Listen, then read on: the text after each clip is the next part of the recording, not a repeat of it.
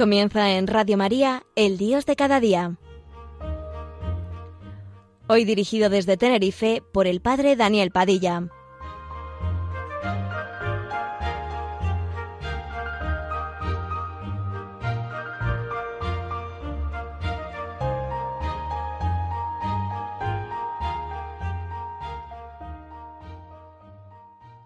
Buenos días amigos, con ustedes el Dios de cada día, un programa en la mañana de los sábados en la radio de María, en la radio de la Virgen.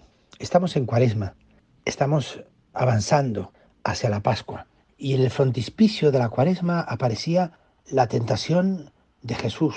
Jesús era tentado, fue llevado por el Espíritu al desierto para ser tentado. Por eso me gustaría hablarles en esta mañana de aquella petición que casi hacemos mm, diariamente. No nos dejes caer en la tentación cada vez que rezamos el Padre nuestro. Sí, mis queridos amigos. Y quiero recordar en este momento aquellas palabras de San Ignacio que no habla solo de purificación de los pecados, sino que en el número 63 de los ejercicios pide tres gracias, en tres diálogos importantes, primero con Nuestra Señora, después con Jesús y con el Padre, dice él, el primer diálogo con Nuestra Señora para que me obtenga la gracia de su Hijo y Señor para tres cosas. La primera, para que yo tenga profundo conocimiento de mis pecados y disgusto por los mismos. Es el camino penitencial que nosotros normalmente describimos. La segunda, para que reconozca el desorden de mis actividades de tal modo que, detestándolo, me corrija y me ordene. Por tanto, San Ignacio nos invita a mirar nuestra vida también desde el punto de vista del desorden de las acciones. Y desorden es todo aquello que, sin ser necesariamente un pecado en el sentido formal, sobre todo un pecado grave, no corresponde al fin por el cual fuimos creados y de consecuencia lleva nuestra vida a un cierto desorden, a algo no muy claro. Desorden es aquel actuar por el cual somos llevados a complacernos a nosotros mismos, nuestras comodidades, nuestros gustos, nuestros deseos, aunque no alcancen la formalidad del pecado.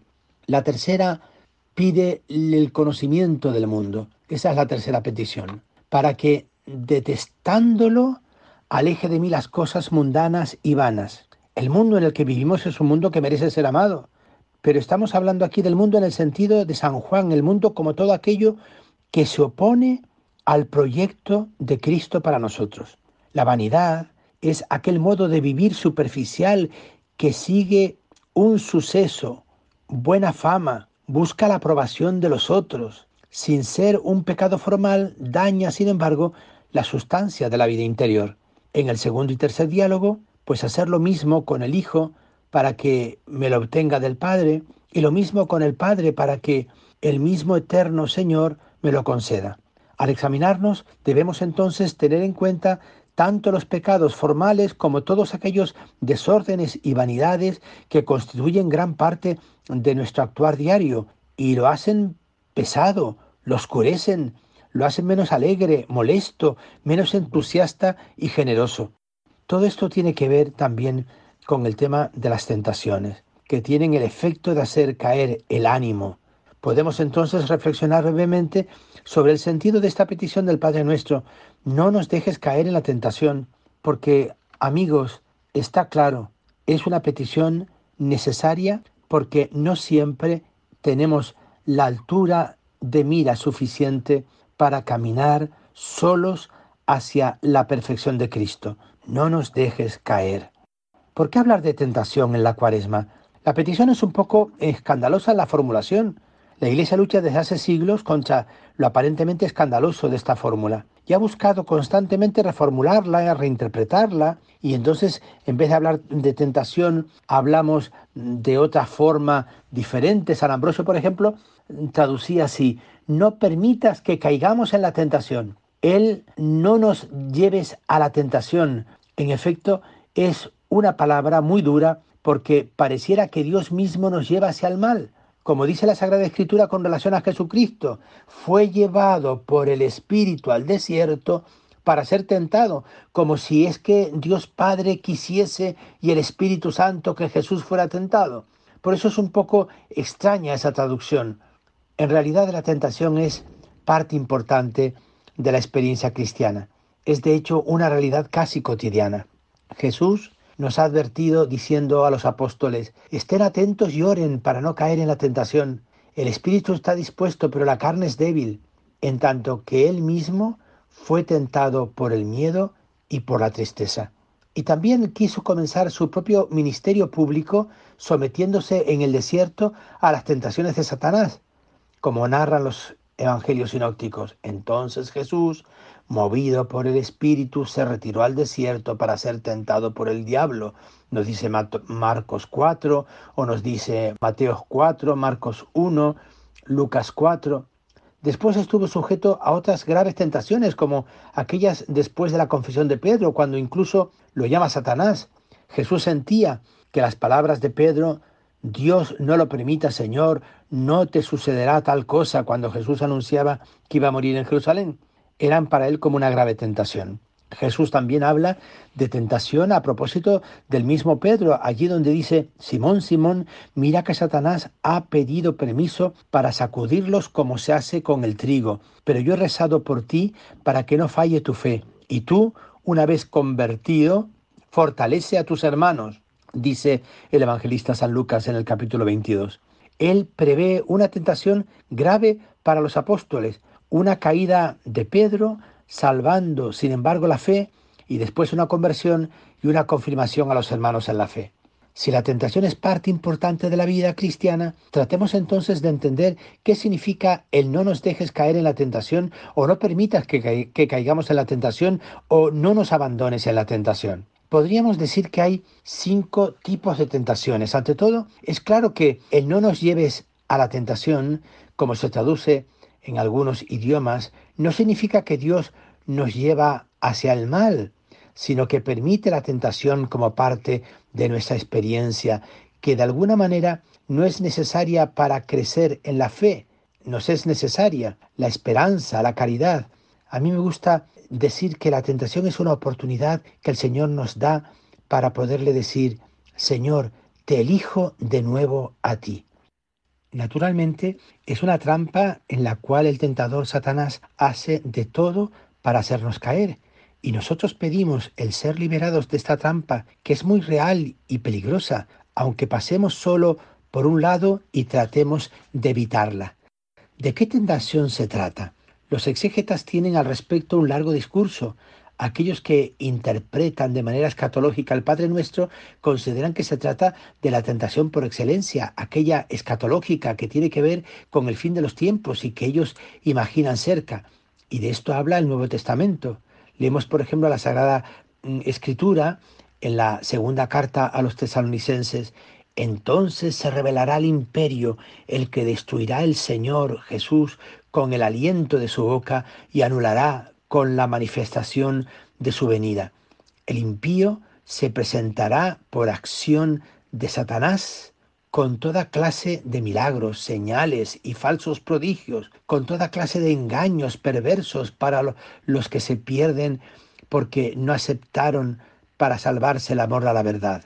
Por eso le enviará Dios un poder seductor que los haga crecer en la mentira. Así serán juzgados los que, en vez de creer la verdad, prefirieron la injusticia palabras terribles, estas de los tesalonicenses en el capítulo 2, que conciernen a la tentación final, a la última obra de Satanás. Pero no nos vamos a detener ahí. No nos interesa tanto esa interpretación escatológica cuando el demonio en un momento oportuno quiera apartarnos de nuestra vocación definitiva, que es la vocación a la eternidad con Dios. Yo quiero detenerme en cinco tentaciones para ayudarnos a reflexionar sobre la multiplicidad de otras tentaciones que pueden ser actuales para cada uno de nosotros según las pruebas que el Señor permite. Pienso, por ejemplo, en la seducción, en la contradicción, en la ilusión, en el silencio de Dios y en la insignificancia de Jesús. Digamos una palabra de la seducción, la seducción como tentación, es ser atraídos hacia el mal. sensualidad, envidia, orgullo, abuso del poder, crueldad, venganza, violencia, un mal que se presenta como tal, aunque es verdad que casi siempre condescendemos con el mal porque se nos aparece como si fuese algo bueno. Pero mm, vayamos a hacer una reflexión musical, a hacer un descanso. Vamos a escuchar una canción muy hermosa del grupo Ixis y lleva por título No nos dejes caer. Escuchamos con atención esta letra y esta música que nos puede introducir en estas tentaciones de las que inmediatamente vamos a comentar algo.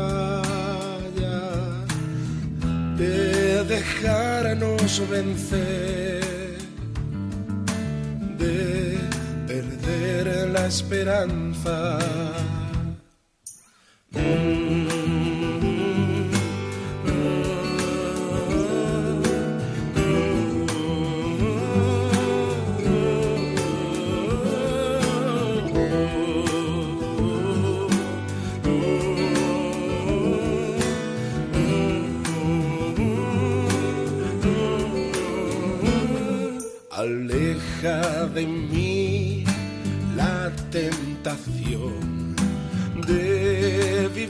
de cualquier modo, de cargarme de equipaje, de ignorarte en cada rostro.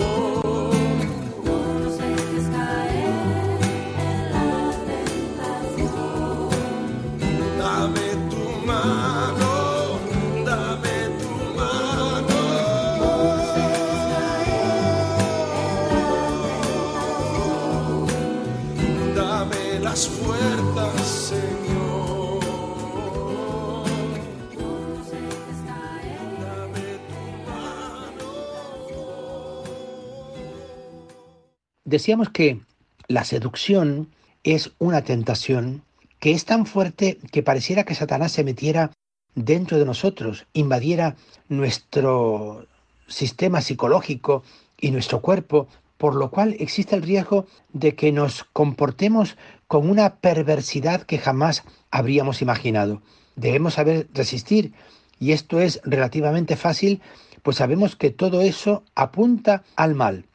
Sensualidad, sexualidad desordenada, pornografía, envidia, maledicencia, venganza, superchería, mentiras que causan graves daños, robos y otras cosas similares. Todo esto hace parte de la experiencia humana. En el Evangelio de Marcos encontramos un elenco bien calibrado de tales desviaciones, elenco que según mi parecer constituía como una especie de compendio de teología moral para los catecúmenos, para los que estaban empezando a dar los primeros pasos en la vida cristiana. Y el catecúmeno era invitado a hacer un profundo examen de conciencia y a llamar por su nombre los defectos y los vicios que más lo tentaban.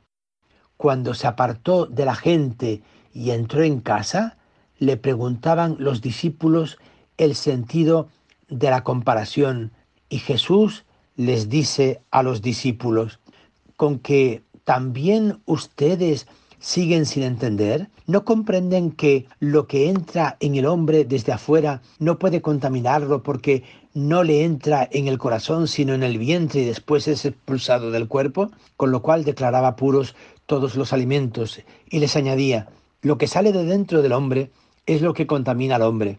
De dentro del corazón del hombre salen los malos pensamientos, fornicación, robos, asesinatos, adulterios, codicia, malicia, fraude, desenfreno, envidia, blasfemia, arrogancia, desatino. Todas esas maldades salen de dentro y contaminan al hombre. Estamos invitados a interrogarnos sobre lo que hay en nuestro corazón, porque puede ser que todas estas cosas malas estén dentro de nosotros, incluso en nuestro inconsciente, y a menudo no explotamos porque no existe la ocasión. Aquello que decía Jesús, cuidado, aquel que esté en pie no caiga. Podemos notar que las nueve intenciones y las nueve maldades están divididas de tres en tres. Más claras las primeras, fornicación, robos, asesinatos. Las tres siguientes, más en la sombra, adulterios, codicia, malicia. Y mucho más dentro del corazón encontramos el fraude, el desenfreno, la envidia. Finalmente la blasfemia o la calumnia, la arrogancia y el desatino son tal vez las más duras porque están en lo más profundo del corazón y porque a menudo abundan también en nuestras relaciones interpersonales. Estas son pues las seducciones y debemos tenerlas en cuenta, reflexionar sobre ellas, precisamente porque todos podemos estar sujetos a ellas. El segundo tipo de tentación es la contradicción. Esta nos toca en el sentido que, haciendo el bien, nos encontramos en un ambiente de crítica que nos frena, nos pone una zancadilla, se hace burla y esto nos bloquea. Debemos tener entonces mucha paciencia, mucha perseverancia, mucha humildad. A menudo nuestras tentaciones son precisamente eso, contradicciones. Estas muchas veces vienen de la misma comunidad, de las personas que considerábamos cercanas, más atentas, y que al final no nos entendieron y por eso nos contrastan, se burlan, nos desaniman. ¿Cuántas veces hemos puesto nuestros ojos en una persona, hemos confiado en ella y vemos que esta persona después en la hora de la verdad nos traiciona. Bueno, pues, pues esas son las contradicciones que aparecen en nuestro corazón y en nuestra vida y que pueden desanimarnos. El tercer tipo de tentación es la ilusión, el hacer cosas que aparecen como bien y sin embargo después no terminan en un bien. Esta es quizá la tentación más frecuente en los buenos, de aquellas de aquellos que sirven a Dios con generosidad, porque el demonio los tienta empujándolos, por ejemplo, sobre el camino de la penitencia, de la austeridad, con el pretexto de la pobreza y de la autenticidad, de la sinceridad, de la justicia, y les lleva a hacer obras equivocadas. Se ilusionan con ser quien sabe quién y atropellan las reglas más comunes de vivir honestamente, bajo la bandera de la pureza, del rigor, de la radicalidad evangélica y fácilmente se salen del camino. Es decir, aquellos que juegan a ser puros, o mejor, puristas, mejores que los demás, por encima de los demás, más perfectos que los demás, con lo cual terminan siendo jueces de los demás. El demonio, dice San Ignacio de Loyola, tienta sobre todo bajo la apariencia del bien, llevando a ser siempre lo mejor para después llegar a sentirse con las manos vacías, a destruir una comunidad, habiendo empezado con intenciones aparentemente buenas. Muy grave es la cuarta tentación, el silencio de Dios. Un silencio que lleva a preguntarse al hombre, ¿por qué Señor te escondes? ¿Por qué no hablas? Es la tentación vivida en el holocausto del pueblo hebreo, por ejemplo, en manos de Hitler, y que todavía hoy se pregunta, ¿por qué Dios no intervino? Y es la tentación que nos asalta cada vez que esperamos que Dios venga a nuestro encuentro y nos sentimos solos, abandonados, privados de aquella ayuda que esperábamos. El silencio de Dios es también una tentación que toca a las personas más adelantadas en el camino de Dios. La última tentación, relacionada en cierto modo con la anterior, es de carácter social. Yo la veo claramente en Israel, donde los cristianos son pocos y no tienen una relevancia pública, pero también está presente en nuestros países occidentales, allí donde el cristianismo no tiene relevancia social o la está perdiendo. Es la insignificancia de Jesús. entender la insignificancia de Jesús como una tentación nos puede hacer mucho bien.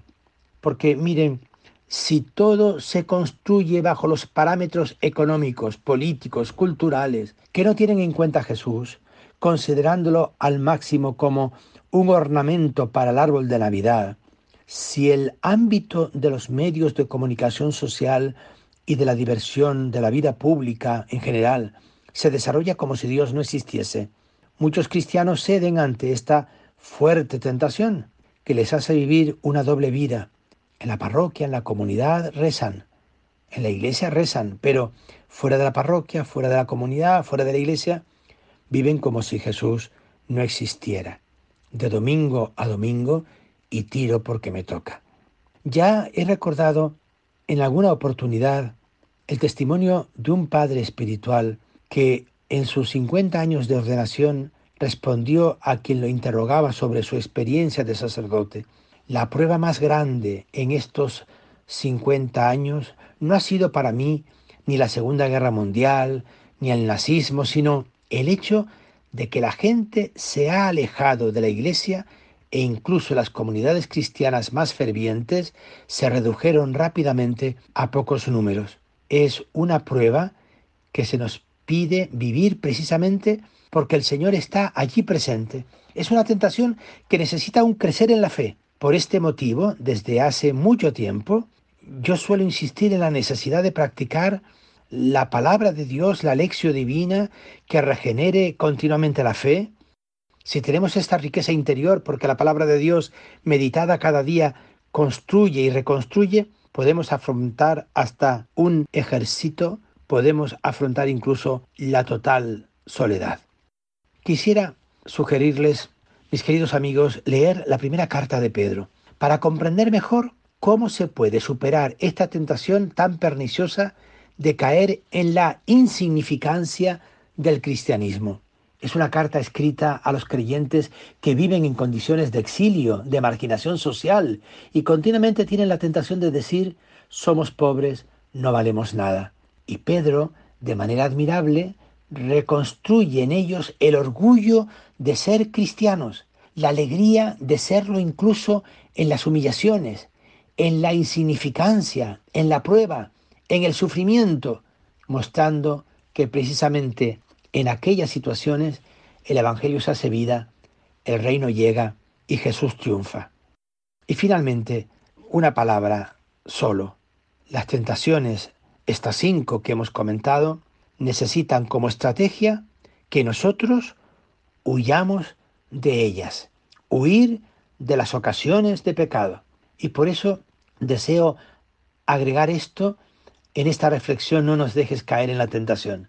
Y decir que tenemos que huir de las ocasiones de pecado nos ayuda a caer en la cuenta de nuestra fragilidad y de nuestra pobreza, sobre todo cuando seguir a Jesucristo pasa por el desgarro de la cruz, tenemos que seguirlo sostenido en las manos del propio Jesús, que es el que garantiza nuestra fidelidad. No nos dejes caer en la tentación, huyamos de las ocasiones en que se pone en juego nuestra fidelidad a Jesús. Feliz cuaresma, buenos días amigos.